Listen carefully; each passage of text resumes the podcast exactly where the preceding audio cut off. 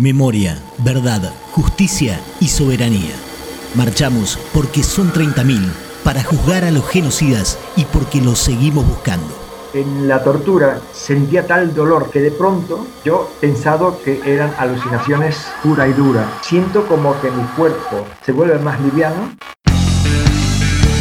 Juan Antonio Neme, sobreviviente del pozo de Banfield. Veo a las dos personas que me estaban torturando y le vi la cara a los dos, entre ellos el Puma. Esto es abril del año 1976 y nos vamos a septiembre del año 1981. Yo trabajaba encargado en un restaurante argentino, Enschede, en la localidad de Holanda. La Armada Argentina había encargado tres fragatas a un armador alemán en Hamburgo y el sistema de radar lo hacían en Holanda. Omar Ramos y otro chico que no recuerdo el nombre venían cada noche a cenar. Y un día estaba en el despacho de la primera planta y me llama el maitre y me dice, Juan, han llegado los argentinos. ¿Y quién estaba en esa mesa? El famoso Puma. Eh, llego a él, le veo la cara, me giro hacia todos los comensales y le digo, este es el Puma, este me ha torturado en el barco Marature juicio de las brigadas a 46 años del golpe genocida.